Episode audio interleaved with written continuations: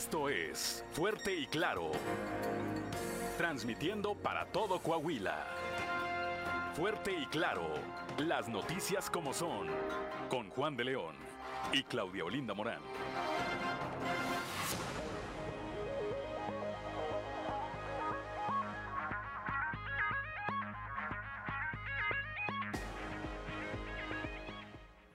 Son las 6 de la mañana, 6 de la mañana con 3 minutos. Muy buenos días.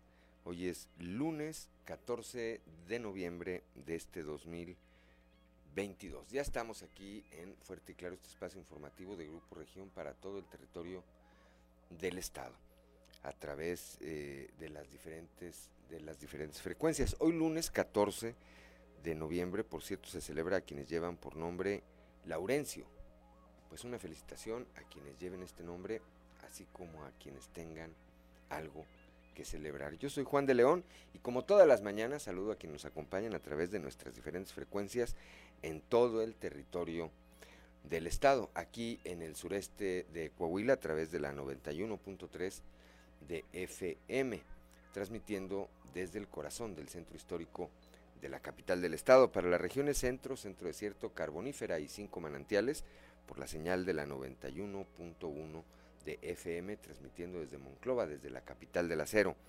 Para la laguna de Coahuila y de Durango, por la 103.5 de FM, transmitiendo desde Torreón, desde la Perla, desde la Perla de la Laguna. Para el norte de Coahuila y el sur de Texas, por la 97.9 de FM, transmitiendo desde Piedras Negras. Y para eh, Acuña, Jiménez y del Río, Texas, por la señal de la 91.5 de frecuencia modulada, transmitiendo desde el municipio, desde el municipio de Acuña. Un saludo también, por supuesto, a quienes nos acompañan a través de las diferentes páginas de Facebook de Grupo, de Grupo Región. Son las 6 de la mañana, 6 de la mañana con 4 minutos y también, como todos los días, ya está activada nuestra línea de WhatsApp. Su línea de WhatsApp es para uso de usted, para que usted se comunique con nosotros o a través de nosotros, el 844-155-6915. Repito, 844-155-6915. Esta línea de WhatsApp eh, en la que usted puede enviar pues saludos, felicitaciones, eh, comentarnos sobre algún tema de carácter informativo, hacer algunos, algún señalamiento este, en general o hacia alguna de eh, hacia alguna autoridad de cualquiera de los órdenes de gobierno. 6 de la mañana, 6 de la mañana con 5 minutos tenemos una temperatura de 16 grados centígrados en este momento aquí en eh, Saltillo, 8 grados en Monclova, Piedras Negras 11 grados, Torreón 10 grados, General Cepeda 12 grados, Arteaga 13 grados en este momento, Ciudad Acuña 9 grados, Musquis en 5 grados, Sabinas y San Juan de Sabinas con 4 grados, San Buenaventura y Cuatro Ciénegas 8 grados, Parras de la Fuente 13 grados y Ramos Arispe 14, 14 grados. Pero para saber cómo estará el resto del día, vamos con mi compañera Angélica Costa los detalles del pronóstico del tiempo. El pronóstico del tiempo con Angélica Acosta.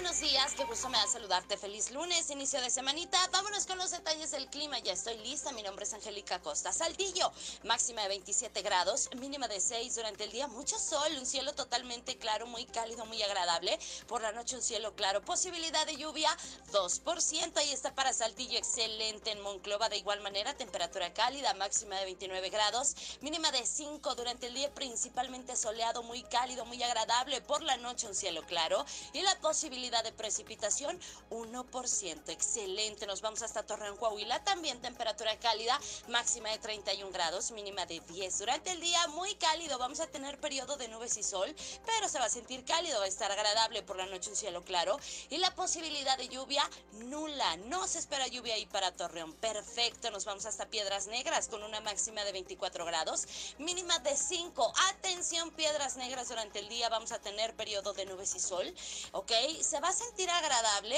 eh, por supuesto, va a estar agradable por la noche un cielo totalmente claro y atención, Piedras Negras, durante el día se incrementa la probabilidad de precipitación hasta 55%. Maneja con cuidado.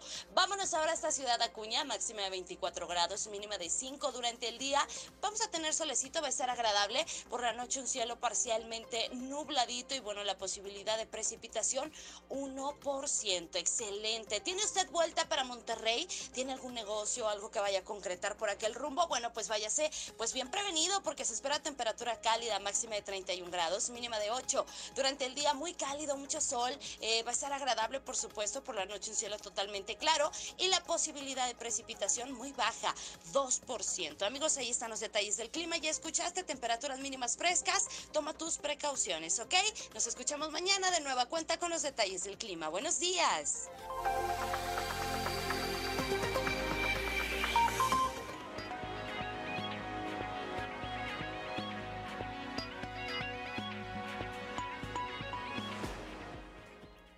Son las 6 de la mañana, 6 de la mañana con 8 minutos, que no se le haga tarde. Bueno, vamos ahora, como todos eh, los lunes, como todos los lunes, al mensaje que emite el obispo de la diócesis de Saltillo, Monseñor Hilario González García. Mensaje del obispo. Domingo trigésimo tercer ordinario mantenernos firmes para tener vida.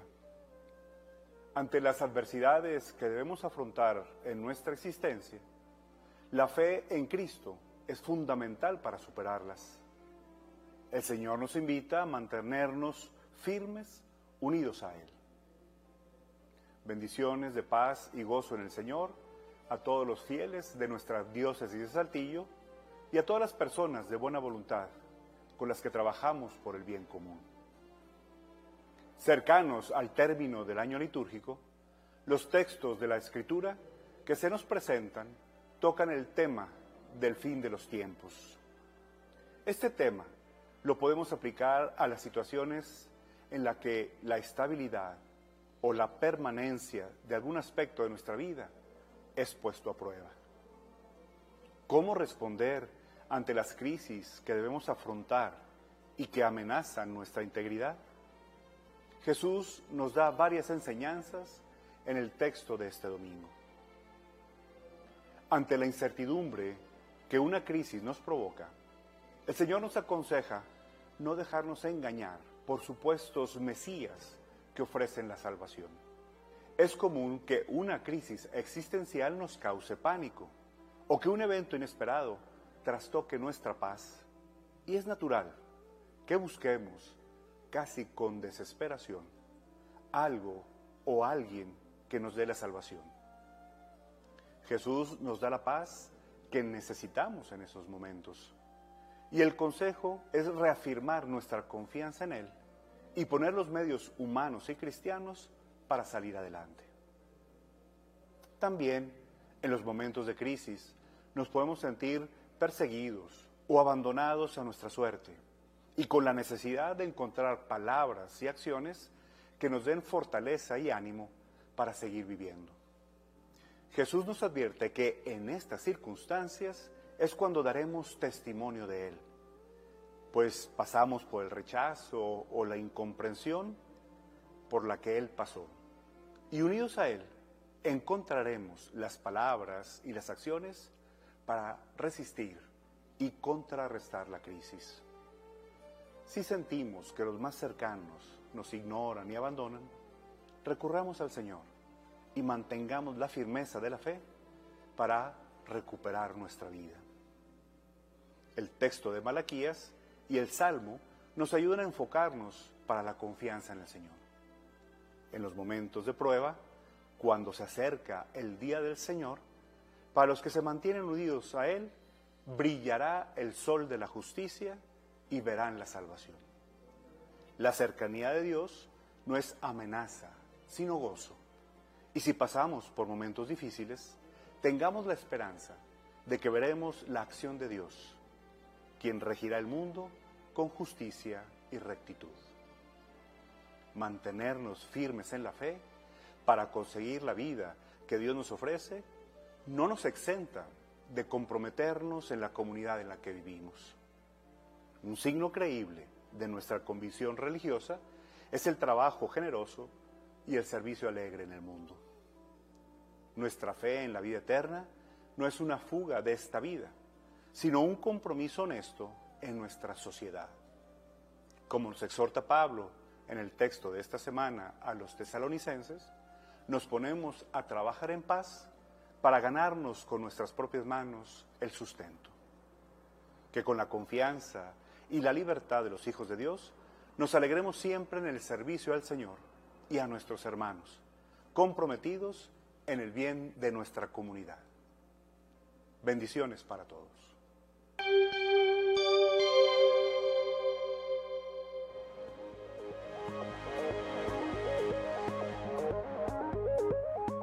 Son las 6 de la mañana, 6 de la mañana con 13 minutos. Gracias a Monseñor Hilario González García, el obispo de la diócesis de Saltillo, que eh, pues nos comparte este mensaje que emite él todos los domingos y que aquí reproducimos, que aquí reproducimos los lunes.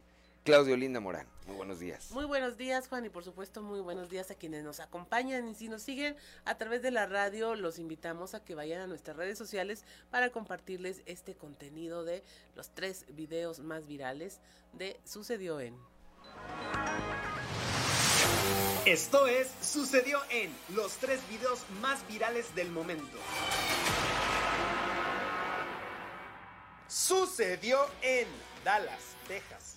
A través de redes sociales se hizo viral el momento en que dos aviones que se encontraban volando dentro de una exhibición colisionan y se desploman. En las imágenes se aprecia como un bombardero gira hacia su izquierda sin conocer la posición de una avioneta más pequeña que no alcanza a maniobrar para evitar el impacto. El video finaliza con ambas aeronaves fragmentadas en varios pedazos y una llamarada de fuego cuando tocan tierra. Las autoridades han confirmado hasta el momento seis fallecidos. Sucedió en Madrid, España. Dos automovilistas captaron el momento en que seis sujetos armados con cuchillos realizaron un robo al estilo La Casa de Papel en una de las avenidas principales de la capital. Para llevar a cabo el golpe, los ladrones detuvieron el tráfico justamente en un puente subterráneo sin salida para atracar a una furgoneta de paquetería. En las imágenes se aprecia a varios sujetos encapuchados seleccionando cuidadosamente los paquetes que se llevarán para después huir impunemente. Sucedió en Riobamba, Ecuador. Cámaras de seguridad instaladas en una vivienda captaron el terrible momento en que un taxista atropella a un niño de 4 años que caminaba junto a su madre. En las imágenes se aprecia cómo el conductor dobla en una calle hacia la derecha, pero arremete directamente contra el niño que sale despedido metros adelante. El taxista intentó darse a la fuga, sin embargo, testigos del hecho le cerraron el paso impidiendo su escape. Afortunadamente, el infante se reporta estable.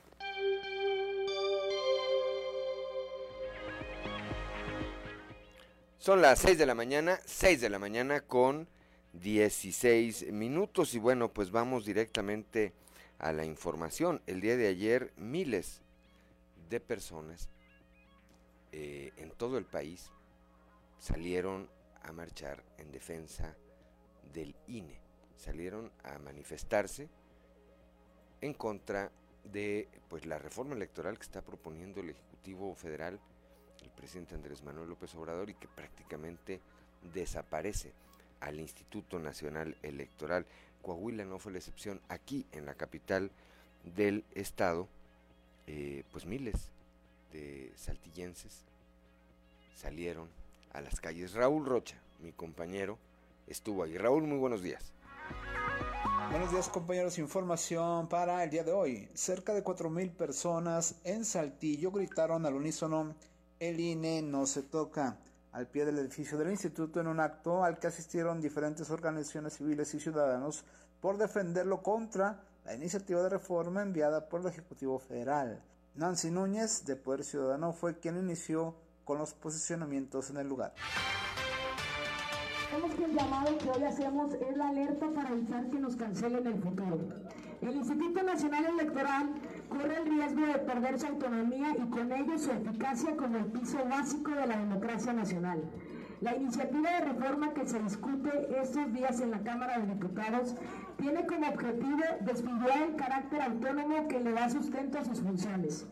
El líder de la Diputación del Partido Oficial ha informado que en algunas semanas estará votando una reforma electoral que entendemos cerraría las puertas para que la pluralidad política pueda competir legal y equitativamente y alcanzar así cargos de representación popular y de gobierno. Es decir, cancela las posibilidades de alternancia en el poder. Esta es la información para el día de hoy. Buen día. 6 de la mañana, 6 de la mañana con 18 minutos. Gracias, Raúl Rocha. Claudio Linda Morán. También en el norte, en Piedras Negras, se organizó la marcha en la defensa del INE. Nos informa nuestra compañera Norma Ramírez. Borja Castillo, organizador de la marcha en defensa del INE en esta ciudad, declaró que se tuvo buena respuesta de la ciudadanía para hacer presencia en las instalaciones del módulo de el INE para defender a la institución de la iniciativa presidencial de la desaparición del organismo. Efectivamente, mira, y muy agradecido con el ciudadano que se dio la oportunidad de participar en apoyo a este instituto que vela por la transparencia y la certeza del voto y por supuesto de elecciones limpias y transparentes. Ciertamente no fuimos miles, pero hemos iniciado el despertar de las conciencias del ciudadano en el sentido de exigir que se respeten las instituciones que nos ha costado mucho a los mexicanos. Ciertamente el INE puede ser perfeccionado, pero no desaparecerlo como pretende el presidente, el quererse hacer órganos a la medida que lo beneficien. Tenemos lo que resta del año y principios del que entra para organizarnos y hacer diferentes actividades con el propósito de que el gobierno escuche y respete la decisión de la mayoría de los mexicanos que el INE no se toca. Para Fuerte y Claro, desde Piedras Negras, Norma Ramírez. Son las 6 de la mañana, 6 de la mañana con 20 minutos. Una pausa, una pausa y regresamos. Minutos para quienes nos acompañan a través de la frecuencia modulada.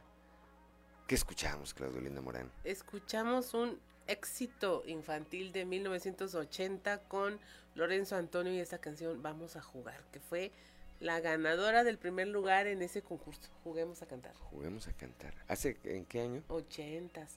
Le ganó a la de El viejo caballo de palo, que ese fue el campeón sin corona. ¿De Juanito, cómo se llamaba? Eh, no sé, Juanito Farías. Juanito Farías. Esta es la que le gané. sufrimos con eso como cuando perdía la selección, ¿verdad? La decepción mexicana que perdió Juanito Farías. Y, ese, y Juanito Farías se perdió, ¿verdad? Se perdió y Lorenzo Antonio sí continuó con una carrera artística. tampoco muy prolífica, pero... No, pues ahí más o menos dirían. Pero le dio como para que nuestro productor Ricardo Guzmán se acordara de él el día de hoy. Muy bien. Cantó con Juan Gabriel. Con Juan Gabriel. Una vez en el Palacio Nacional, dice. Muy bien. 6 de la mañana, son las 6 de la mañana con 26 minutos. Saludamos como todos los días desde Frontera, Coahuila, a don Joel Roberto Garza Padilla, que nos obsequia todos los días una frase para la reflexión. La del día de hoy dice, cualquier persona que te motiva a ser mejor es alguien a quien merece la pena mantener cerca. Bienvenido, dice nuestro apreciado Juan de León. Muchas gracias, don, don Joel. Gracias, gracias, gracias. Aquí estamos de nueva cuenta. De nueva cuenta, este, aquí estamos ya en comunicación directa con quienes eh, día a día nos eh, distinguen con el favor de su atención en este espacio informativo. 6 de la mañana, 6 de la mañana con 26 minutos. Vamos ahora con Víctor Barrón, allá hasta la región lagunera, hasta Torreón. Ayer también ahí, alrededor de 3.000 eh, habitantes de La Laguna salieron a solidarizarse con el Instituto Nacional Electoral. Víctor Barrón, muy buenos días. Hola, ¿qué tal amigos de Grupo Región? En temas de la comarca lagunera, aproximadamente 3.000 personas participaron el pasado domingo en la marcha por la defensa del INE en el municipio de Torreón actividad que tuvo como punto de reunión la oficina del Distrito 05 del órgano electoral y que culminó con una concentración en la explanada de la Plaza Mayor, sitio donde los ciudadanos llamaron a defender la democracia y a exigir a diputados y senadores el freno a la reforma propuesta por Andrés Manuel López Obrador. Vamos a escuchar.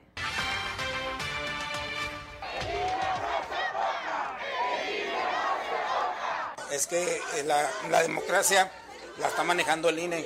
Si no tuviéramos democracia, seríamos una dictadura. Por lo tanto, necesitamos defender al INE porque es la parte que nos es el árbitro del juego y no podemos neutralizarlo. Sí, por eso, por mis hijos, por mis nietos y por toda la gente, debemos de defender al INE, porque es el árbitro de los, del juego. Deben de los diputados oír a, a sus distritos, que es bueno y que es malo para, para nosotros, pero casi la mayoría van a decir que la defensa del INE es lo mejor. Ellos deben defender ahí porque es nuestra voz en, el, los congresos, tanto de diputados como de senadores. Pues mira, estamos a favor de la democracia, estamos a favor de la libertad del pueblo para que el pueblo decida y determine de acuerdo a las leyes que están vigentes. Tenemos un Instituto Nacional Electoral bien consolidado y no vamos a permitir que haya ataques en su contra por intereses mezquinos del propio gobierno actual. Esto es todo en la información. Desde La Laguna reportó Víctor Barrón. Un saludo a todo Coahuila. Son las 6 de la mañana, 6 de la mañana con 29 minutos. Gracias a Víctor Barrón allá desde la región lagunera. 6 de la mañana con 29 minutos. También en la región centro, en Monclova, se alzó la voz a favor del Instituto Nacional Electoral. La información con Guadalupe Pérez. Muy buenos días, saludos desde la región centro. En Monclova, varios ciudadanos se reunieron en el monumento a Francisco y Madero en el Boulevard Pape, donde manifestaron estar a favor de la defensa del INE y en contra de estas reformas que generarían cambios que aseguran afectaría la democracia por la cual mucho se ha luchado. Lo que hacemos es defenderlo. Ahora, parece que quieren también manejar las elecciones municipales. Imagínate que manejen aquí Monclova o manejen la elección de Sabinas o de San Buenaventura o Cuatro Ciénegas, que la manejan desde México. Todo esto nos hace ver que, tratan de cambiar todo, porque ya hemos visto que, lo que ha hecho López Obrador no ha funcionado nada, ni en seguridad, ni en educación, en economía, en nada, en relaciones exteriores. Todo ha sido un verdadero desastre no tenemos por qué pensar que esto sí existe una buena intención. Pero sobre todo, si está funcionando bien el INE, hay que dejarlo como está. Y, gracias al INE es que él llegó al poder.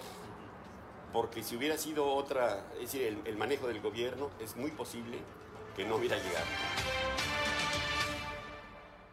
Y bueno, en este sentido, lo que se precisa por parte de Alfonso Martínez, ex consejero nacional, ex consejero estatal y expresidente del PAN, es que va a haber un serio retroceso en la democracia. Es ahí donde está la preocupación. Saludos desde la región centro para Grupo Región Informa, Guadalupe Pérez.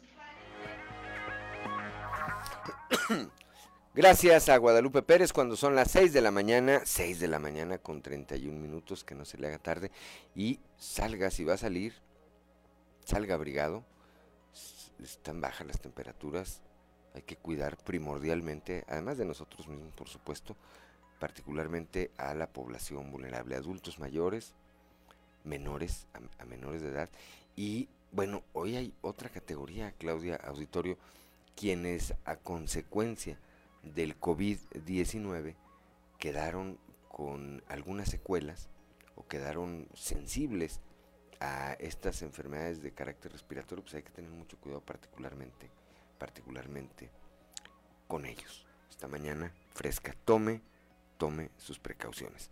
Son las 6 de la mañana, 6 de la mañana con 31 minutos y vamos ahora a la portada del día de hoy de nuestro periódico Capital que pues en su nota principal destaca esta información de la que ya nos daban cuenta nuestros compañeros Raúl Rocha, Norma Ramírez, Víctor Barrón y Guadalupe Pérez, marchan coahuilenses para defender al Instituto Nacional Electoral. Por otra parte, eh, ataca Grupo Armado a la Guardia Nacional en eh, Mismaloya, es una población de Jalisco, allá en Jalisco. Por otro lado, eh, dice el empresario Mario Ricardo Hernández Aro, expresidente de la Asociación de Industriales y Empresarios de Ramos Arispe, que la delegación de la Secretaría de Comunicaciones y Transportes en Coahuila, pues es un elefante blanco, no sirve para nada. Y es que, fíjense, es nada más para recordar, en el proyecto de presupuesto federal, lo que ya se aprobó, aprobado por la Cámara de Diputados, para el próximo año en Coahuila, trae una inversión de cero pesos, cero centavos en materia de infraestructura carretera que es a lo que primordialmente se dedica eh, la Secretaría de Comunicaciones y Transportes, a darle salida a los proyectos que aprobados con recursos federales se operan en el Estado. Bueno, pues el año pasado, al igual que este, el gobierno federal, que encabeza Andrés Manuel López Obrador, destinó cero pesos y cero centavos a en materia de infraestructura carretera. Los chorros, pues, no se ve para cuándo. La necesaria ampliación de la carretera eh, Saltillo de Ramadero, pues no se ve para cuándo. Y lo más lamentable es que no hay semana en que no se registre un percance, en el que lamentablemente tengamos que dar cuenta de la pérdida de vidas humanas o de personas que quedan lesionadas. El eh, DIF Coahuila, la presidenta honoraria del DIF Coahuila, Marcela Gorgón Carrillo, informó que gracias al programa Mi Forti Desayuno, 85 mil niñas y niños coahuilenses reciben alimentos saludables en sus planteles educativos gracias al esfuerzo conjunto, dice, con autoridades educativas, así como con padres y madres de familia, en 1.100 planteles de educación básica se otorga a los alumnos desayunos fríos y calientes que impulsan su aprendizaje. Por otro lado, como resultado de la coordinación con la iniciativa privada y para conservar el medio ambiente, la empresa Rick Energy entregó 1.250 árboles al gobierno de Coahuila para, a través de la estrategia social Mejora, iniciar la reforestación de dos hectáreas del cañón de San Lorenzo, ubicado en la Reserva Natural de la Sierra de Zapalinamé. Finalmente, aquí en la capital del estado, como uno de los municipios más competitivos y seguros de México, calificó el alcalde José María Frausto Sillera Saltillo.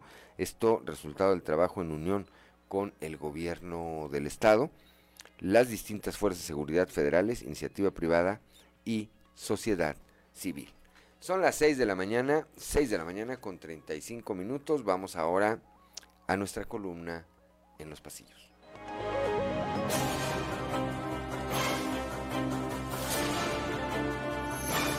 Y en el cartón de hoy, marcha, que nos muestra el presidente de México, Andrés Manuel López Obrador, al que parece que le pasó encima una mega marcha por el INE, mientras que nos platica, me urge la reforma electoral. Los organizadores del acto ciudadano para defender al INE fueron los primeros sorprendidos de la respuesta de la gente, al superar las expectativas que tenían de esta movilización que fue convocada a nivel nacional es que el frío, el sol y el lugar donde se ubican las oficinas del instituto eran factores que los llevó a pensar que tendrían una afluencia de unas 500 personas. Pero autoridades que vigilaron la concentración y marcha estimaron que la cifra llegó a ser de hasta 4.000 personas, lo que incluso los obligó a reubicar las bocinas que tenían para que pudieran escucharse mejor los posicionamientos de los oradores. Todo en el marco del cumpleaños de aquel que los llamó racistas y clasistas. ¡Sorpresa! ¡Feliz cumpleaños, Calamardo! A la marcha acudieron muchos personajes de la política local, de diversos partidos y organizaciones civiles, además de uniones de trabajadores. También se hicieron presentes algunos de los políticos que habían estado en el anonimato por largo tiempo, como el exalcalde de Saltillo, Isidro López Villarreal, quien trató de pasar desapercibido con un sombrero al estilo de Indiana Jones. No más le faltó el látigo. Esta sí que será una buena historia. Si usted recibió un mensaje del rector de la Universidad Autónoma de Coahuila, Salvador Hernández Vélez, pidiéndole dinero prestado, no haga caso, porque resulta que el mandamás de la máxima casa de estudios fue una víctima más de los hackers que se apoderan de las cuentas de WhatsApp y de las cuentas de banco de algunos incautos. Pero no faltó el mal pensado que pensó que era real y es que con la crisis financiera de cada año, por la falta de recursos y recortes para pagar el aguinaldo y las pensiones, hubo quienes pensaron que Chava andaba haciendo una vaquita para respaldarse y no pasarlas de Caín como cada diciembre. ¡Lo sabía! ¡Nos engañó! El que cuestionó duramente al subsecretario de Seguridad Federal, Ricardo Mejía, fue el presidente de Canaco Saltillo, Alejandro Pepi, quien dijo que a pesar de ser una cámara apartidista, los comerciantes locales no pueden ocultar su molestia ante el dispendio de recursos del funcionario promocionando su imagen en el Estado. La Cámara se pregunta, ¿la austeridad republicana, la pobreza franciscana y los 200 pesos en la billetera le darán para viajar cada fin de semana a Coahuila, pagar espectaculares y entrevistas, comidas en restaurantes y asambleas informativas en salones privados? Es pregunta. Matemáticas, hijo, con eso alegarás, pero los números no mienten. Dicen que gratis hasta las patadas y para los de Morena cualquier apoyo, hasta el de algunas fichitas, es bueno. En algunas asambleas de las convocadas por Mejía Verdeja se ha dejado ver al regidor panista de Arteaga, José Arcadio González, aquel que fue acusado formalmente de haberse robado cableado de cobre de Telmex allá en el pueblo mágico y que luego también fue denunciado por su propia familia de haber intentado abusar sexualmente de su sobrina. Del primer delito sí fue arrestado, del segundo se esfumó de las garras de la justicia. Así la apuesta de la 4T en Coahuila, recogiendo el cascajo de otros partidos como lo ha hecho siempre. Son basura. Basura, basura, mega basura.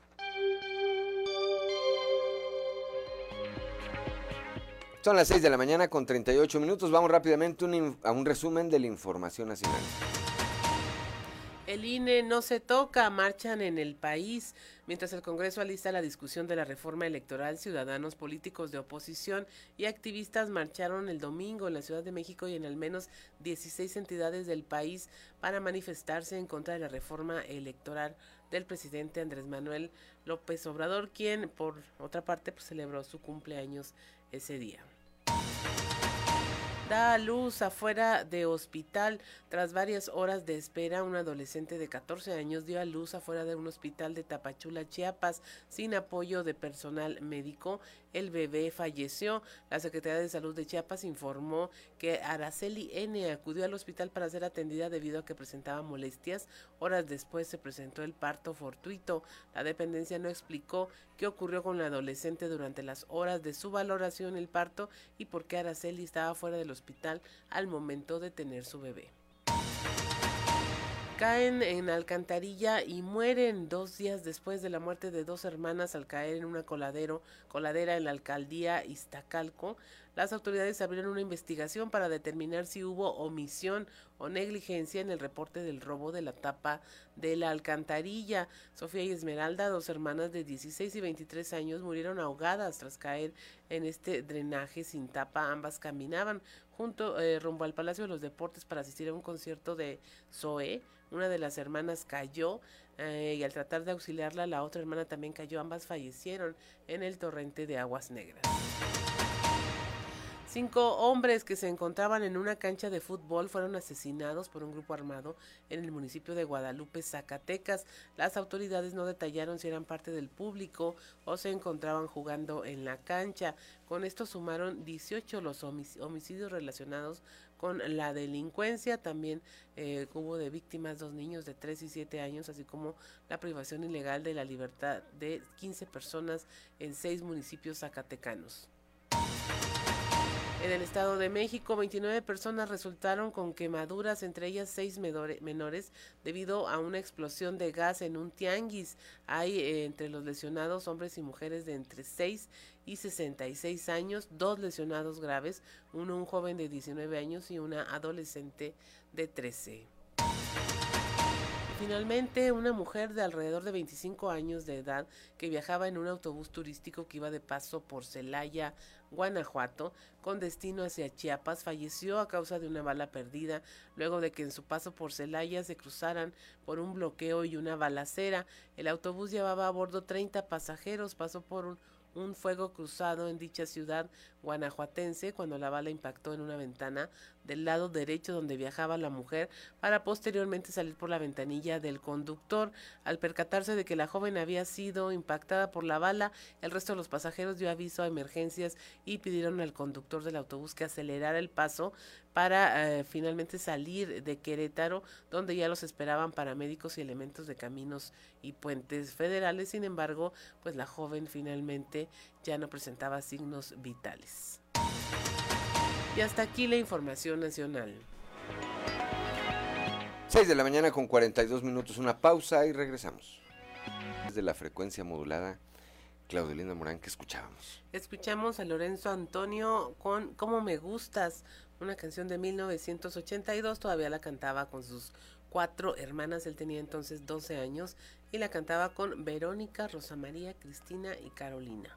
Bien, pues para quienes fuimos chavos más o menos en esa época, nos trae bastantes recuerdos. Gracias, Claudelina Morán. Son las 6 de la mañana con 47 minutos. Vamos con mi compañero Néstor González, que ayer platicó con el diputado federal Tereso Medina Ramírez también sobre este tema del Instituto Nacional Electoral. Buenos días compañeros, esta es la información bajo la consigna de que el INE no se toca. El diputado federal y secretario general de la CTM en Coahuila, Tereso Medina Ramírez, dijo que los diputados priistas de Coahuila no votarán a favor de la reforma que pretende debilitar al árbitro electoral, pues es una institución que ha costado mucho trabajo construir. Aquí las palabras de Tereso Medina Ramírez. Por eso nuestro voto será en contra. En contra de, en el caso de que el partido oficial del gobierno, que son Morena, que ha sido un desastre y una vergüenza para México, en caso que se empeñen ellos en volver a hablar sobre la intención de una reforma en materia electoral, desde aquí se les decimos que Coahuila no va. nuestro voto será en contra porque no podemos ni debemos convertirnos en cómplices de una reforma electoral que ha dado resultados a México y que el INE no se toque. Repito, el INE no es del presidente, el INE es de todos los mexicanos. El dirigente obrero y diputado federal señaló que es la propia ciudadanía la que está en contra de que se elimine al Instituto Nacional Electoral. Regresamos con ustedes. Muy buenos días. Son las 6 de la mañana, 6 de la mañana con 48 minutos.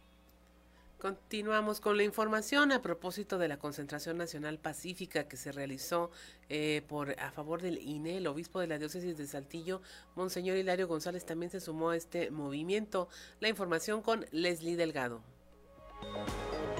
Buen día, informando desde la ciudad de Saltillo. A propósito de la concentración nacional pacífica que se llevó a cabo este domingo en defensa de la democracia y en rechazo de la reforma constitucional que propuso el gobierno de la 4T para desaparecer al INE, el obispo de la diócesis de Saltillo, Monseñor Hilario González, se sumó a este movimiento y expresó que no es una manifestación en contra, sino a favor de las instituciones civiles. A continuación, escucharemos la información. Bueno, eh, eh, fue una manifestación a nivel nacional, eh, renovando la intención, no es en contra de, sino a favor de la democracia, de las instituciones civiles que la aseguran, no es en contra del Ejecutivo o del Judicial o lo que sea, sino este, es a favor de que la democracia siga pues guiando el caminar político de nuestro país, a todas las personas que participaron pues eh, felicitarlos y animarlos a, que mantengan ese espíritu democrático. Los que no pudieron, pues con la oración, también hoy se puede hacer una marcha espiritual, ahora cada quien en su casa o asistiendo a misa, rezando el rosario por la paz, por la justicia, por la democracia en nuestro país. Agradezco la intervención y deseo que tengan un excelente día. Son las 6 de la mañana, 6 de la mañana con 50 minutos. Gracias a Leslie Delgado. Vamos ahora hasta la región eh, carbonífera, ya con Moisés Santiago Hernández. Eh, van a indemnizar a 40 propietarios de predios cercanos al Pinabete. Moisés, muy buenos días. Muy buenos días, esta es la información que tenemos para todos ustedes desde la región carbonífera. Durante su visita al complejo minero del Pinabete, la coordinadora de protección civil, Laura Velázquez Alzúa, manifestó que la Comisión Federal de Electricidad pagará por daños a propietarios de predios cercanos al pocito de carbón. Esto es lo que comenta. Una cosa muy importante que se está realizando en estos momentos es solicitar las autorizaciones de todos los que viven alrededor para que eh, no haya ninguna afectación. Acuérdense que se van a utilizar explosivos.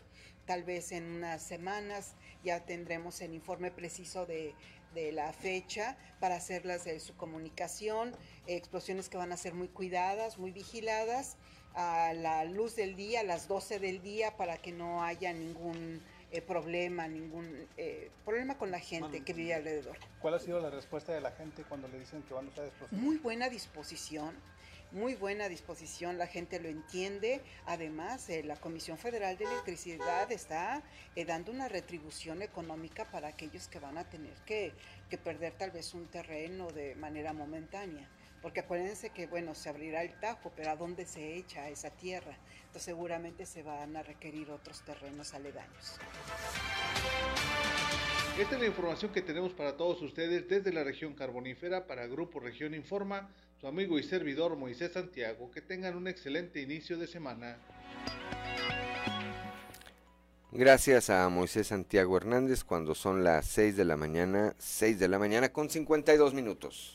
Tras el inicio de la jornada de vacunación para niños de 5 a 11 años de edad en Ciudad Acuña, ahí ya se tomaron eh, eh, las medidas como mantener los protocolos de salud en las instituciones educativas.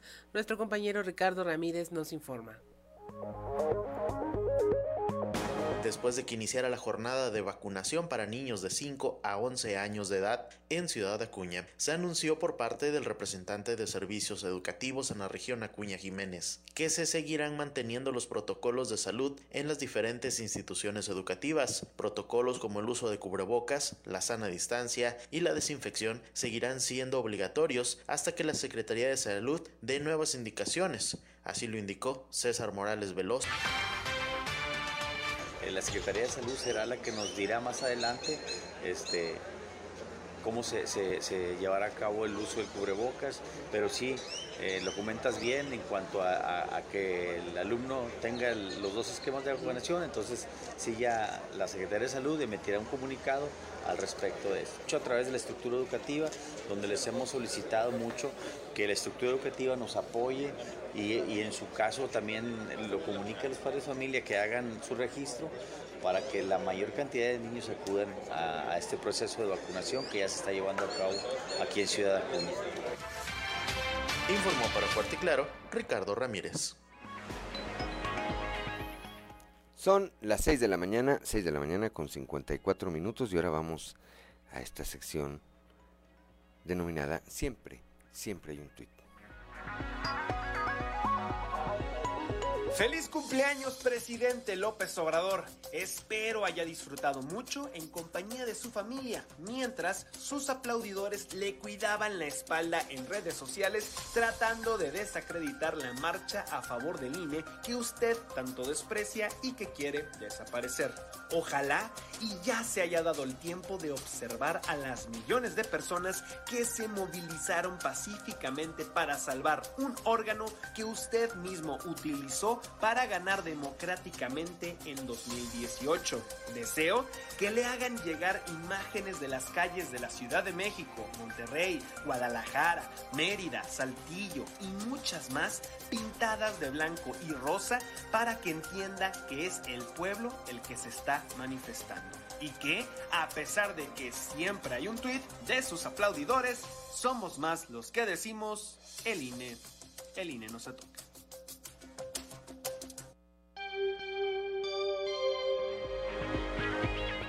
Son las 6 de la mañana, 6 de la mañana con 55 minutos. Una pausa y volvemos. Son las 7 de la mañana, 7 de la mañana en punto y como todos los lunes, como todos los lunes, le aprecio mucho su comunicación a nuestro amigo Rubén Aguilar. Valenzuela, Rubén, muy buenos días. Buen día, Juan, buen día que nos escucha. Bueno, pues mi comentario de hoy es en torno a las marchas que tuvieron lugar ayer en, muchas ciudades del país. Eh, yo pienso que eh, pues las marchas eh, no deberían de existir porque los problemas o los temas relacionados a la que hace que la gente salga a la calle pues deberían de ser resueltos de otra manera por la autoridad o no debería de haber temas que implicaran que la gente salga a la calle a manifestarse. Pero bueno, al tiempo, pues la marcha es un derecho de las personas a cuando consideran que algo eh, no está bien, pues eh, deciden tomar la calle para hacer valer su punto de vista, protestar, eh, advertir a la autoridad de que no están de acuerdo con las cosas. Y esto es lo que ayer, pues, cientos de miles de mexicanas y mexicanos decidieron hacer eh, protestando contra este intento del presidente de la República en lo particular a través de su iniciativa de reforma electoral de volver a tiempos pasados donde el gobierno eh, controlaba los procesos electorales y eso no se puede permitir. Hemos eh, con un esfuerzo brutal con con años y de, lucha y con cientos incluso de muertos eh, que lucharon porque pues, se instaurara la democracia en México y la instauración de la democracia en México implica también eh, órganos que den garantía de la tal cosa como el Instituto Nacional Electoral y el Tribunal eh, Judicial del Poder, el Tribunal Electoral del Poder Judicial de la Federación. Y ambos están amenazados con la iniciativa del presidente López Obrador. Independiente de si los números seguirán eh, yendo y viniendo por un rato, eh, de cuántas personas eh, se manifestaron, yo con algunos conocidos que trabajan estos temas y que saben hacer contabilidad, hablan de más de un millón de manifestantes en el, en el conjunto del país y entre 600 mil y 700 mil en la Ciudad de México. Eh, que, que, da idea de la preocupación que hay en la sociedad mexicana ante este intento de eh, volver a tiempos que ya habíamos superado y, eh, agredir eh, la, la, vida democrática del país. Y me parece que yo estuve en la marcha en la Ciudad de México, que fue en un ambiente de, de muy, muy relajado, de mucha conciencia de la ciudadanía qué estaba haciendo y por qué lo estaba haciendo, una, una asistencia muy plural de la sociedad en, la calle y, entiendo que dio en las más de 40 ciudades del país que también ocurrió la marcha y una docena de ciudades en el extranjero eh, con mexicanos protestando eh, eh, por esta iniciativa presidencial.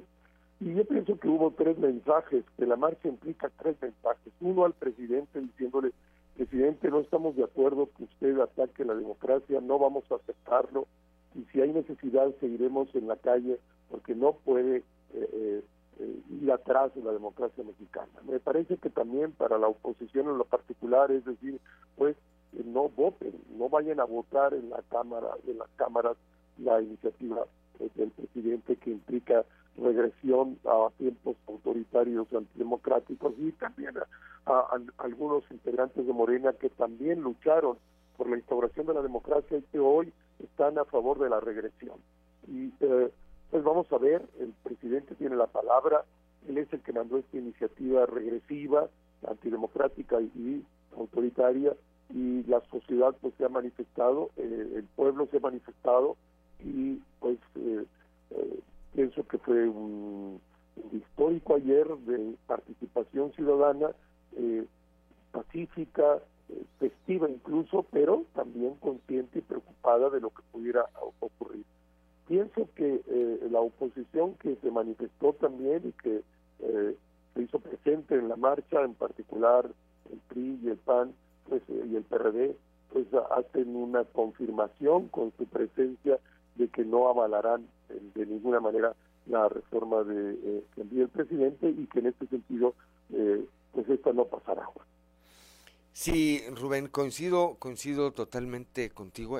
algunos apuntes que eh, en complemento yo haría una, pues una gran eh, manifestación de ciudadanos, como decías, con una representación plural. Me llamó mucho la atención, para bien, por supuesto, la participación de jóvenes.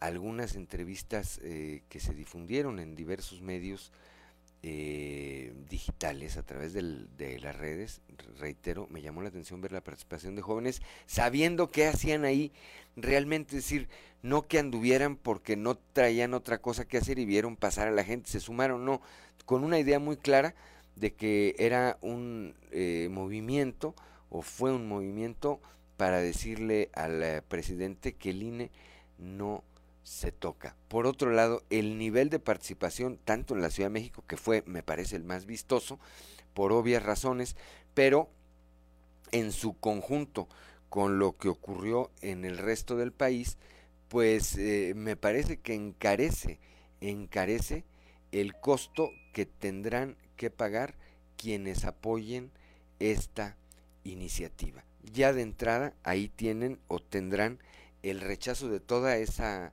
eh, de toda esa muestra ciudadana que eh, ayer vimos. No hubo eh, también, como ya lo apuntabas, pues desmanes y convivieron pues todos con todos. Ahí vimos al expresidente Fox, vimos a la dirigencia del PRI, vimos a cuadros del PAN, vimos a personajes eh, ciudadanos de, de, todos y no hubo lo que ha ocurrido en otras ocasiones en que bajo alguna bandera eh, alguien quiere participar y por alguna razón lo sacan, ¿no? Como que hoy se, se, se mantuvo ese espíritu de que esta lucha, esta manifestación está más allá, más allá de cualquier otro interés que no sea el de defender la democracia y el de garantizar que nuestro país pues no vaya una dictadura, Rubén. Pues sí, y yo coincido totalmente contigo, Juan. Sí, a mí también me llamó muchísimo la atención la cantidad de jóvenes.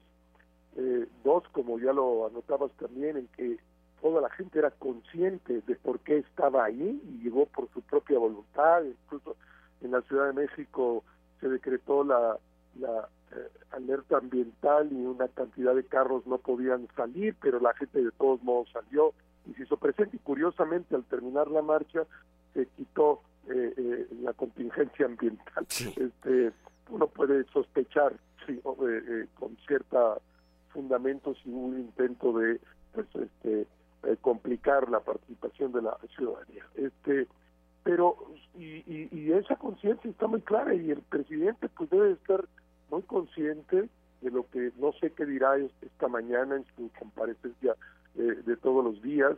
Eh, eh, en los días previos sí sabemos que hizo una retaíla de insultos, de una agresión increíble en, voz de un que se, que es el presidente de la República que debería de serlo de todos.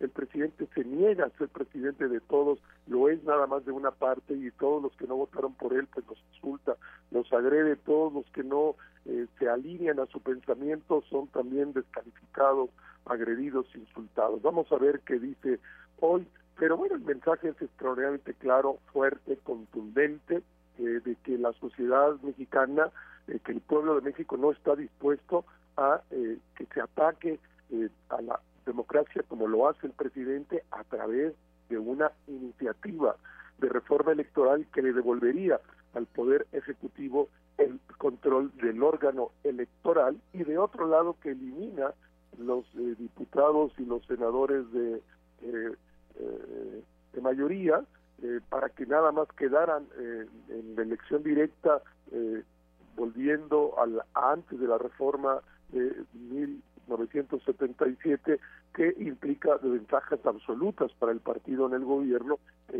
la representación de Morena bajo esa lógica aumentaría considerablemente en la Cámara de Diputados y Cámara de Senadores y se reduciría eh, dramáticamente la representación de los diputados y senadores de la oposición.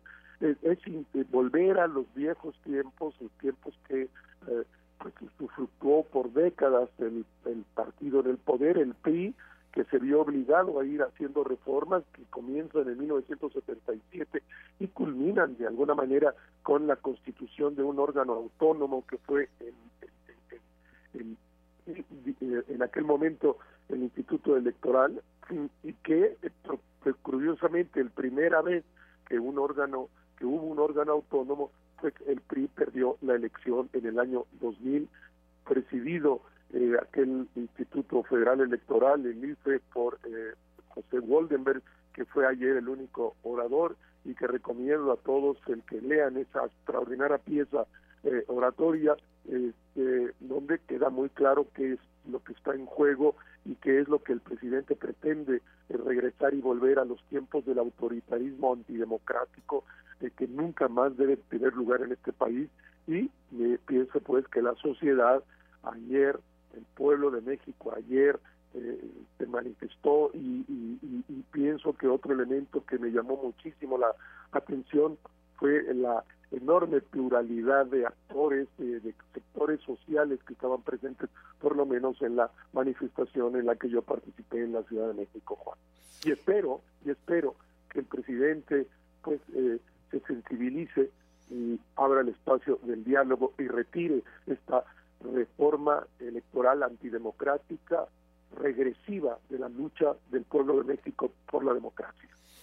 Pues eh, mira Rubén, en tratándose particularmente el presidente López Obrador, y con esto eh, concluiríamos, eh, a mí me parece, a mí me parece que en la lógica de cómo ha actuado, cómo actúa, hoy pues los insultos y las descalificaciones se van a elevar de manera exponencial y que él va a apretar aún más esta, eh, esta eh, postura que tiene porque es lo que le funciona. Cada que él aprieta y cada que recibe las críticas y el rechazo de una parte importante de los mexicanos, él endurece, él endurece su, su, su discurso y con ello refuerza su voto duro.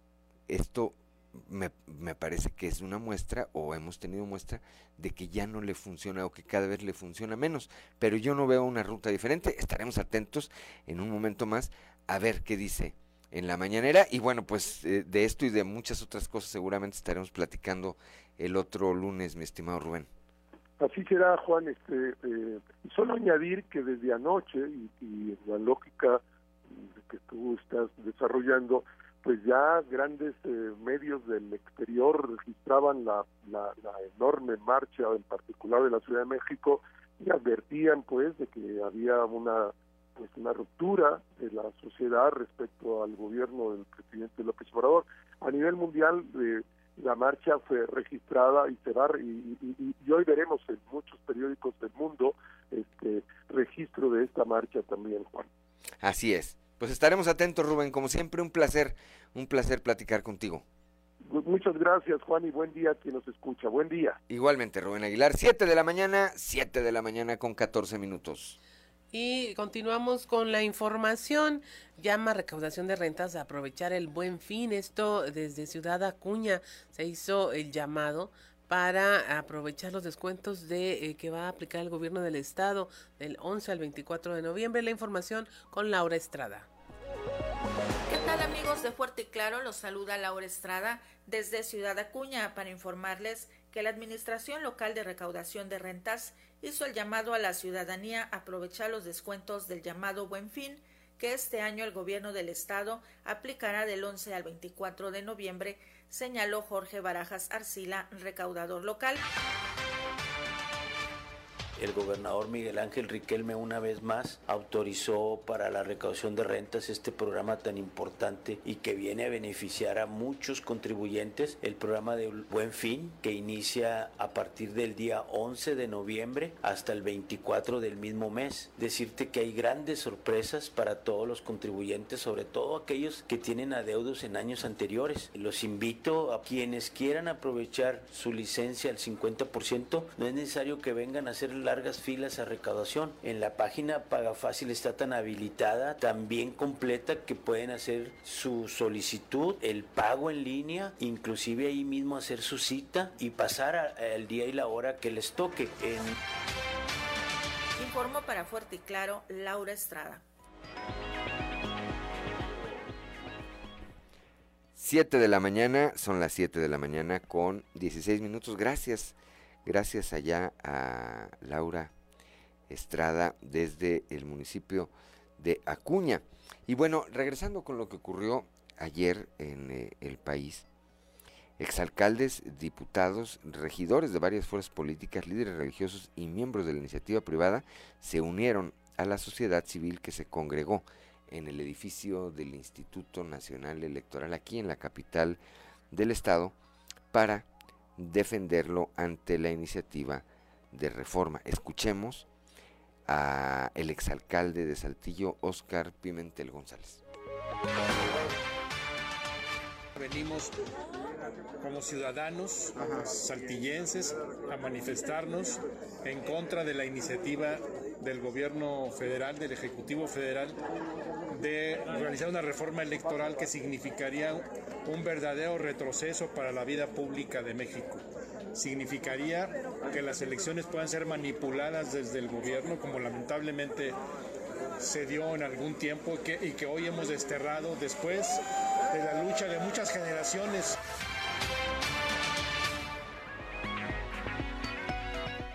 7 de la mañana, 7 de la mañana con 17 minutos.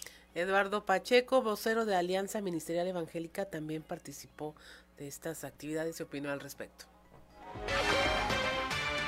Ha sido una institución que nos ha costado mucho a los ciudadanos a través de la historia y creemos que aunque sea perfectible, aunque haya cosas que hay que mejorar desde luego, no es el momento de destruir y menos volver a un régimen anterior, que México ya tuvo esa experiencia, de eh, estar con un órgano de gobierno que controla las elecciones y pues ya conocemos los resultados.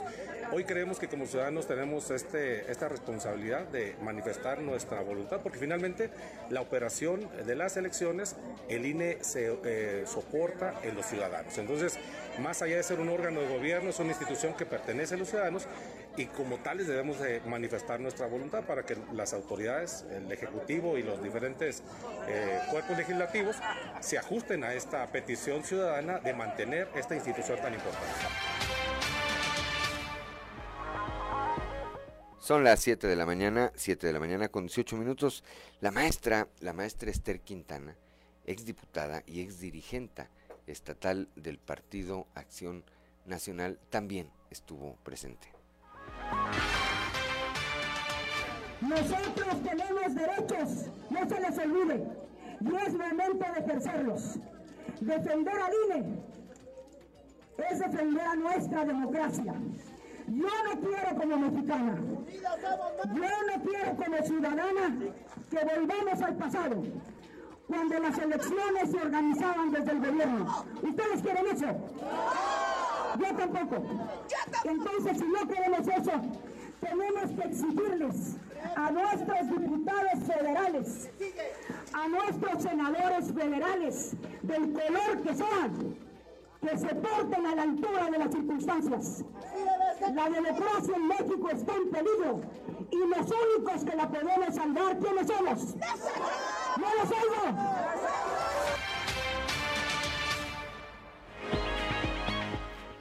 7 de la mañana con 19 minutos. También Rafael García de Rescate Misión México expresó su opinión sobre este tema. El riesgo de aprobarse pues es, eh, es muy grande.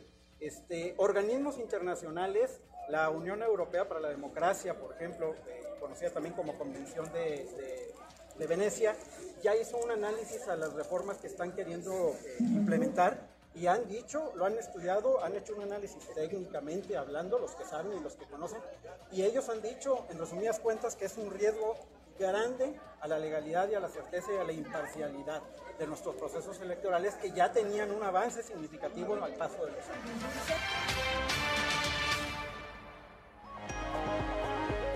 Son las 7 de la mañana, 7 de la mañana con 20 minutos. Estamos en Fuerte y Claro. Una pausa, una pausa y regresamos. Con Antonio Zamora.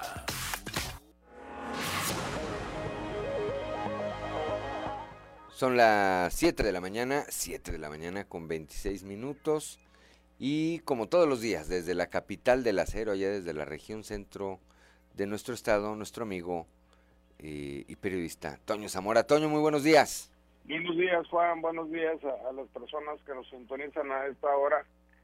Fíjate que el tema de, los teléfonos hackeados como que se ha convertido en moda, cuando menos en, los de WhatsApp, ¿no? Que, que hackean el WhatsApp y luego te mandan mensajes de que si me depositas o que si me echas la mano.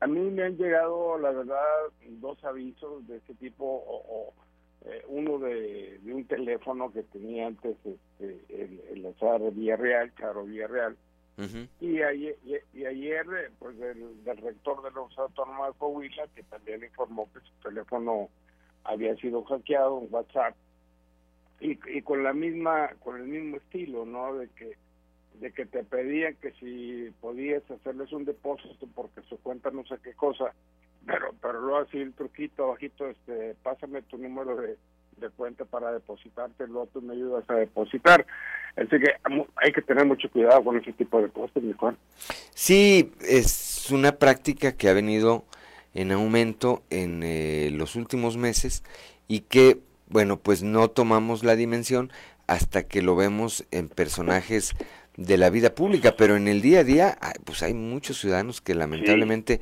están cayendo en esta pues en esta estafa o están siendo víctimas por un lado el hackeo de sus cuentas y por el otro lado pues sus contactos, algunos de ellos que todavía desconocen esto que ocurre, pues caen en la estafa, ¿verdad? Que dicen, oye, préstame tanto, eh, porque tengo que hacer un pago, no funciona mi banca móvil y te los pago en unos días y pues hay quien de buena fe en ese momento sí te los transfiero y luego ya se dan cuenta pues que no eran de quien de quien aparecían ser. A mí en el caso particular a mí me llegó también el día de ayer el de el del número de nuestro amigo eh, Salvador Hernández Vélez, rector de la Autónoma de Coahuila y bueno, pues eh, la lógica Juan, tan sencillo que es entrar a una aplicación de, del teléfono y ahí evitas que te hackeen, ¿eh? O sea, eh, yo no yo no lo sabía porque cuando a Toño Juaristi también lo hackearon, Toño Juaristi fue el que me dijo, ¿sabes qué? Hay una manera, hay que entrar a esa aplicación, pum, pum, entras a la aplicación y ahí en la aplicación vas siguiendo los pasos y, y, y pones que no, pues que nadie nadie te lo puede hackear, ¿no? no según esto. Entonces, este, pues ahí está la solución. Por otro lado, mi Juan, ¿cuánta gente le calculaste o le calculas que haya asistido a la marcha de defensa del INE? hay gente que dice, por ejemplo, Martí Batres dijo que 10 mil, este, hay otros que dicen que, que 2 millones, hay otros que, pues más o menos, que 600 mil y demás a ver, a mí me enseñaron un cálculo de asistencia. Entre la Diana Cazadora y el Monumento a la Revolución son cuatro kilómetros. Sí. El ancho de los carriles de reforma más las banquetas son 40 metros. Si multiplicamos cuatro mil por 40 son 160 mil metros cuadrados. Si estimamos cuatro personas por metro cuadrado, esto es igual a 640 mil pues marchantes, o sea, que marcharon. Y si para no exagerar lo bajamos a la mitad, eh, o sea, que hayan sido tres, pues, este, por, por metro cuadrado, pues nos dan 320 mil, ¿no? 320 mil almas, lo que quiere decir que no, hay mucha gente, mi Juan, y, eso que les, les declararon el día el domingo que era libre de circular, como no circula y ese tipo de cosas, ¿no? O sea, también hubo trampillas ahí. Sí, le sacaron ahí el tema de la contingencia ambiental y restringieron la circulación. Durante el tiempo que duró la marcha, curiosamente, nos lo comentaba ahorita Rubén Aguilar, Valenzuela, durante el tiempo que duró la marcha permaneció esta contingencia, apenas terminó la marcha y curiosamente se levantó la contingencia, ¿verdad? Así fue. Pero bueno, pues todo se vale, así funciona esto y como decían, como decían algunos personajes del PRI, decían, nos hacen lo que les hacíamos, más lo que creen que les hacíamos, ¿eh? Que es peor todavía. Este, pero bueno. O lo que es igual, o lo que es igual todo se vale menos rajaderas, ¿no? Exactamente. Bueno, pues ayer vimos esta manifestación, me parece que los números eh, eh, pueden variar, pero lo que sí es un hecho es que hubo una gran participación ciudadana, tanto a nivel central allá en la Ciudad de México, como en, eh, en los estados. En el caso de nuestra entidad, pues vimos lo que ocurrió aquí en Saltillo, en Monclova, en Torreón y en Piedras Negras, cuando menos, donde pues evidentemente no hubo un acarreo, eh, le decía yo a Rubén Aguilar también, lo reitero contigo, me llamó mucho y para bien la atención el hecho de que hayan participado jóvenes que sí sabían qué andaban haciendo, que sí entendían cuál era la razón de que estuvieran ahí eh, manifestándose. Y las distintas fuerzas políticas de oposición pues caminaron juntas. Eh, ahí está el mensaje. Va a ser importante ver cómo reacciona hoy el presidente o cómo lo está haciendo ya a través de, la, mañanera. Sí, hay que, hay que, hay que escucharlo. Yo no lo oigo por, por higiene mental, pero hoy lo, hoy lo voy a escuchar. Hoy hace una excepción. Sí. Muy bien, mi querido Toño. Pues vamos, mañana platicamos a ver de qué fue lo que dijo el presidente y bueno, de, de ese y de muchos otros temas, como todos los días. Hasta mañana. Hasta mañana, Toño Zamora. Gracias. Siete de la mañana, siete de la mañana con treinta y dos minutos. Y es momento de escuchar al sacerdote Josué García con Dios ama.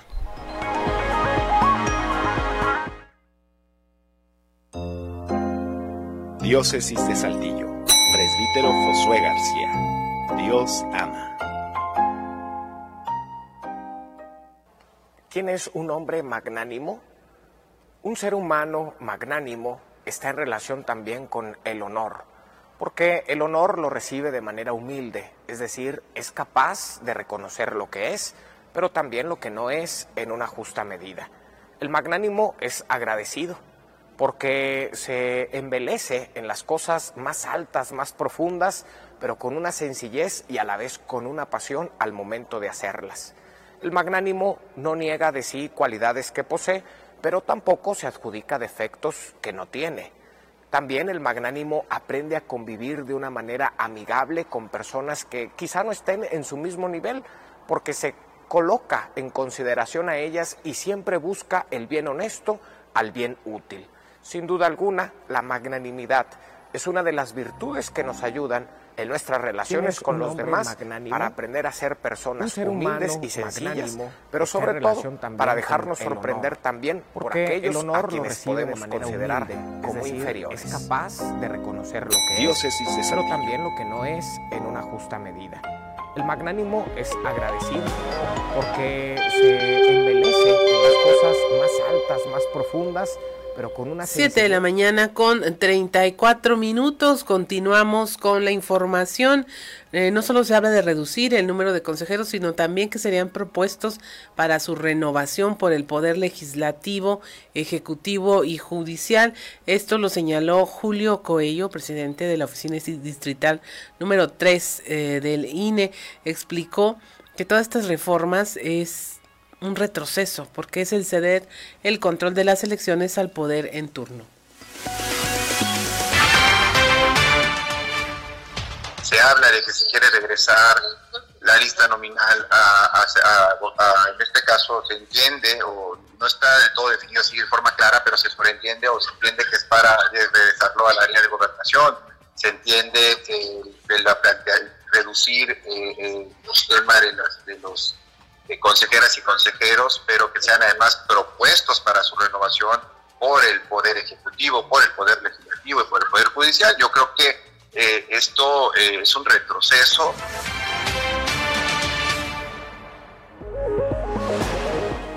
7 de la mañana con 35 minutos. La delegación de la Secretaría de Comunicaciones y Transportes de Coahuila es una oficina cuya presencia está de más. Esto lo señala Mario Ricardo Hernández Aro, expresidente de la Asociación de Industriales y Empresarios de Ramos Arispe. que tienen manera de ingerir en, la aplicación de, este presupuesto de, de de la Federación pues no participan, votan a favor en todo, entonces pues, están yendo en contra de los intereses de los coahuilenses. Lamentable que en la carretera de Los Chorros se siga teniendo la misma situación de hace años. Prácticamente no tenemos delegado, el delegado es un, no es nadie, ¿verdad? No hace nada, no gestiona, ni siquiera solicita recursos mínimos para señalización.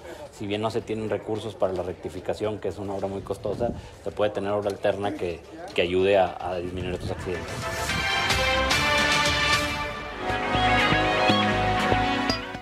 7 de la mañana con 36 minutos. Será hasta los 70 años el límite de edad para solicitar crédito de Infonavit. Esto lo señaló el delegado del instituto en la entidad, Gustavo Díaz, quien dijo que a partir de la segunda semana de diciembre, trabajadores con relación laboral con edades entre 50 a los 65 años podrán ver nuevos beneficios.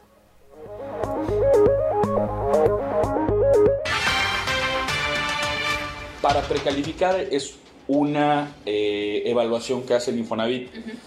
Muy importante, los bimestres continuos cotizados. Es muy importante el dinero que tengas ahorrado en tu subcuenta. Es muy importante tu edad. Entre más edad, más puntos tienes. Rompiendo un poco el paradigma de que la edad limita el crédito. Al contrario, la edad facilita el número de puntos para precalificar. E inclusive el Infonavit recientemente acaba de autorizar en su Consejo de Administración que puede solicitar crédito hasta los 70 años. Anteriormente se podía a los 65.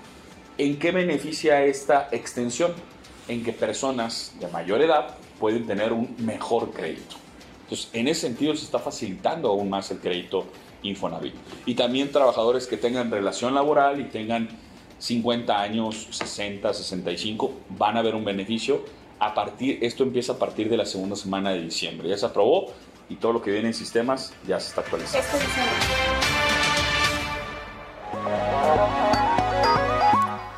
7 de la mañana con 37 minutos. El director de la Casa del Migrante en Saltillo, Alberto Jicotencan, expuso que en lo que va del 2022, tres migrantes menores de edad han llegado a este albergue, mientras que en Piedras Negras y Acuña no se han registrado casos similares. Explicó que cuando ocurren estos incidentes, inmediatamente se da aviso a la PRONIF para que se inicie un protocolo de identificación basado en los derechos humanos de las infancias. Pues mira, desde hace tres años aproximadamente tenemos presencia de, familias enteras que vienen huyendo de la violencia de Centroamérica. Eh, la mayoría vienen con papá y con mamá. Realmente, al menos desde Casa del Migrante de Saltillo, no hemos encontrado ninguna situación en la cual niños vengan con otras personas que no sea papá y mamá. De hecho, eh, cuando eso, cuando llegan niños y niñas al albergue, aunque vengan con personas que digan que son sus papás o mamá, siempre pedimos algún tipo de comprobación que garantice el vínculo familiar. En caso de no encontrarlo, damos aviso directamente a la PRONIF y ya en PRONIF ellos pues ya se encargan de identificar si efectivamente se trata de papá y de mamá a través de pues entrevistas psicológicas y pruebas para garantizarlo. En el dado caso que que vengan niños o niñas no acompañados, que realmente no es algo que suceda muy a menudo, sucede, eh, no, no suman más de tres casos en todo lo que va el 2022. 7 de la mañana con 39 minutos ante el desarrollo económico y la instalación de nuevas industrias en Coahuila eh, estos estados han dejado de ser atractivos para la inversión debido a la inseguridad. De ahí la importancia de seguir trabajando para mantener la paz que hay en el estrado. Esto se lo señaló el secretario de Inclusión Manolo Jiménez. México nunca va a dejar de ser un país competitivo nunca va a dejar de ser un país atractivo para, el inversionista por la cercanía que tenemos con Estados Unidos. Pero cada vez en este país hay menos estados eh, que son competitivos. Hay menos estados con las condiciones que un inversionista está buscando para poder invertir. Y te lo dicen los empresarios que invierten en estados como Coahuila y en estados como Guanajuato. La diferencia del interés del inversionista extranjero de preferir Coahuila en estos tiempos a preferir otros estados con problemas de inseguridad. Entonces, si nosotros mantenemos la seguridad, el Estado de Derecho y la estabilidad laboral, eso nos puede dar garantías en los próximos seis años de que podamos potencializar regiones del Estado que tienen áreas de oportunidad como la región centro y la región carbonífera. ¿Por qué? Porque si antes llegaban 100 empresas a invertir a México y esas 100 empresas se dividían entre dos estados, pues ahora con esas condiciones de seguridad, Estado de Derecho y eh, estabilidad laboral, pues nada más ahorita lo andamos cumpliendo entre 6 y 7 estados. Eso significa una gran área de oportunidad para nosotros, siempre y cuando no, perdemos, no perdamos estas características. 7 de la mañana con 41 minutos, estamos en Fuerte y Claro, regresamos. Son las 7 de la mañana, 7 de la mañana con 47 minutos. ¿A quién escuchamos, eh, Claudio Linda Morana, para que nos acompañen a través de la señal de la frecuencia modulada? A Lorenzo Antonio, por supuesto, ya de solista con este éxito 12 Rosas.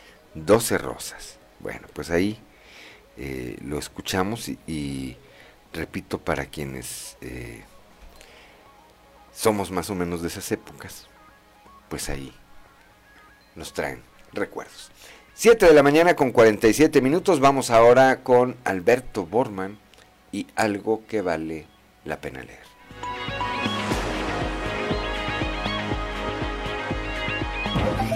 Algo que vale la pena leer con Alberto Borman.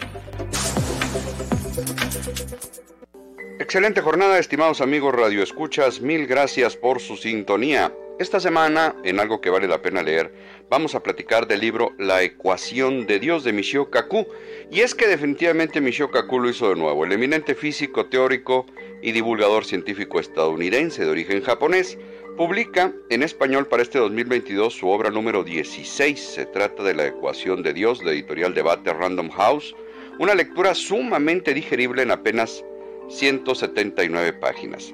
Y decimos que lo hizo de nuevo porque desde su primera publicación en 1982 sobre energía nuclear hasta la penúltima publicada en 2018 y llamada El futuro de la humanidad, cada una de sus entregas de divulgación, amén de aportar siempre datos frescos sobre la actualización científica, ha ido perfeccionando el transmitir de manera simple y coloquial ese acceso al conocimiento que todos, como habitantes de esta nave llamada Tierra, deberíamos motivarnos por conocer. Para esta ocasión, Kaku regresa de nueva cuenta a la búsqueda del santo grial de la ciencia, una teoría unificada de la relatividad y la cuántica, la ecuación de Dios, que permitiría descubrir los misterios más profundos y dar respuesta, entre otras preguntas, a ¿qué sucedió antes del Big Bang? ¿Qué hay al otro lado de un agujero negro? ¿Existen realmente otros universos o dimensiones? No puede explicarse el futuro sin el pasado y por eso inicialmente Kaku nos lleva de la mano para conocer las leyes de movimiento y de gravedad de Newton, la explicación de la electricidad y el magnetismo de Maxwell y Faraday, Einstein y la relatividad general y especial, Schrödinger y Heisenberg ante el descubrimiento de la cuántica, pero además la implicación directa de todo este conocimiento en las comunicaciones instantáneas, la transmisión de imágenes, la iluminación, los vehículos, computadoras y todas, absolutamente todas, las herramientas que hacen posible disfrutar de nuestro mundo actual. Finalmente llegaremos a las interrogantes científicas del futuro y quién sabe, a lo mejor en una de esas algún lector curioso llega a dar con la buscada respuesta, porque como bien dice Kaku, en muchísimas ocasiones se ha asegurado que algo que es imposible, una o varias décadas después, ha demostrado su viabilidad. Es la recomendación de lectura de esta semana, La ecuación de Dios de Michio Kaku. Amigos lectores, mil gracias por su sintonía. Excelente semana les desea su amigo Alberto Borman y recuerden que en estos tiempos de monopolio digital y tecnológico, leer un libro es hacer revolución.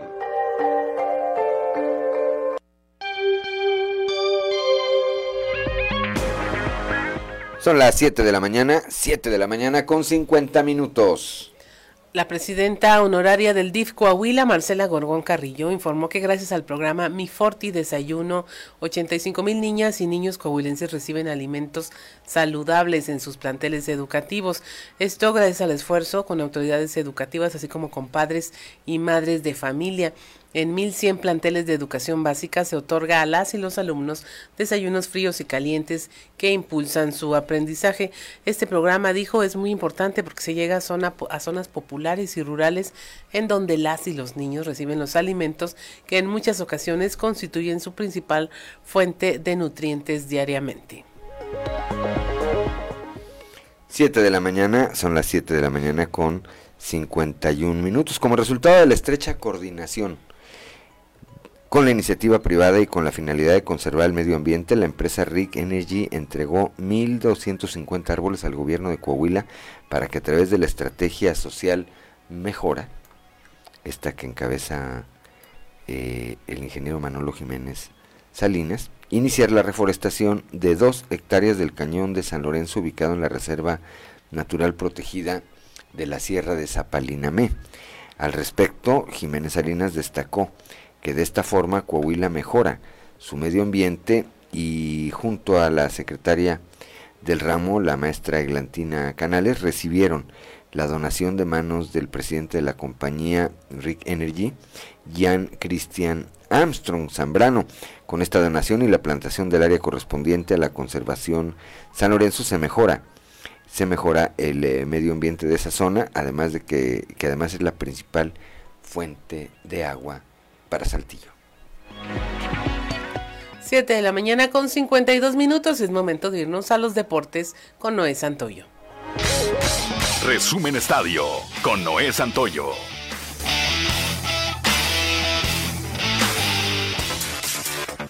La Selección Nacional de México dará a conocer la lista de 26 jugadores con los que disputará la Copa del Mundo y el anuncio se dará a través de las redes sociales oficiales a partir del mediodía, tiempo del centro de México. Y Gerardo Martino ofrecerá su análisis de la misma el día de mañana, previo al partido amistoso de preparación contra Suecia. El Tata Martino convocó a 31 jugadores para la gira en España y ya se decidió por los 5 sacrificados, aunque el primer nombre se conoció hace algunos días cuando Jesús Manuel Tecatito Corona de un acuerdo, fue borrado de la nómina por no estar recuperado totalmente de la fractura de peroné y rotura del ligamento del tobillo derecho que sufrió en un entrenamiento con el Sevilla. Tigres tiene el récord de títulos en la Liga MX femenil con cuatro estrellas y busca este lunes a las 20 horas en la final de vuelta de la Apertura 2022 aumentar ese legado, llegando a cinco campeonatos, pero enfrente tiene al América, el único rival, aparte de Rayadas, que ha podido ganarle un trofeo. Sin embargo,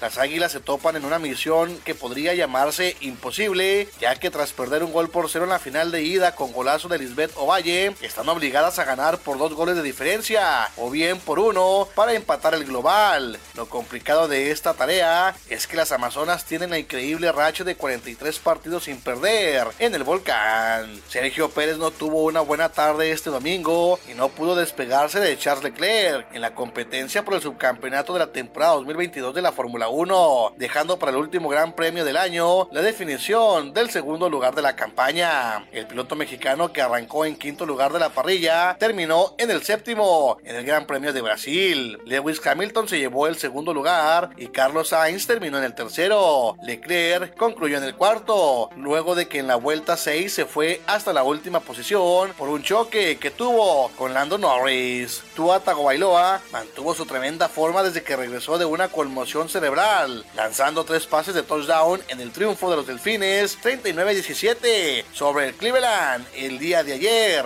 la cuarta victoria consecutiva de Miami. Resumen Estadio con Noé Santoyo.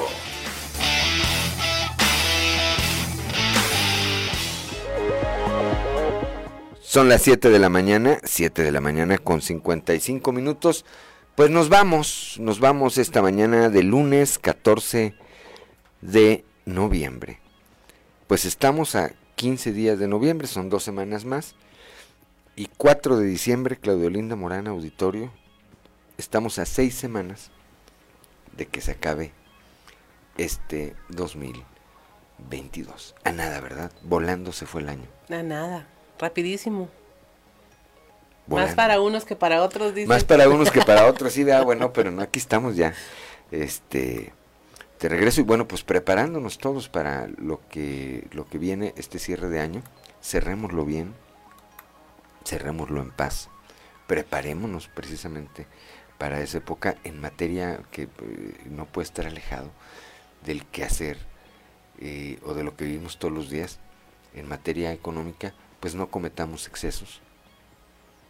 Eh, vienen fechas importantes, quienes tienen, no tenemos el, la oportunidad de, de tener un trabajo, bueno, no cometamos, repito, no cometamos excesos que nos compliquen el arranque del año. Y de eso hay que prepararse desde ahorita y mentalizarnos, ¿verdad? Hay que festejar, hay que celebrar las fiestas, hay que celebrar que vamos a empezar un nuevo año, pero no hay que caer en los excesos que nos compliquen el arranque, el arranque del año.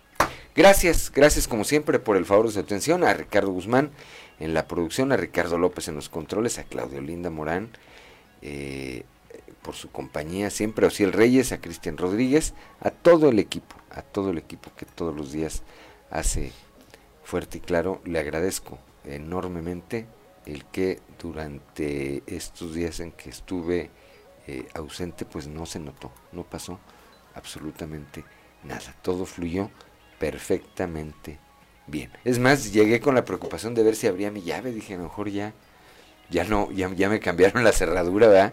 No, aquí está, aquí estoy todavía y aquí vamos a estar. Gracias a todos, pasen, pasen un excelente, un excelente lunes.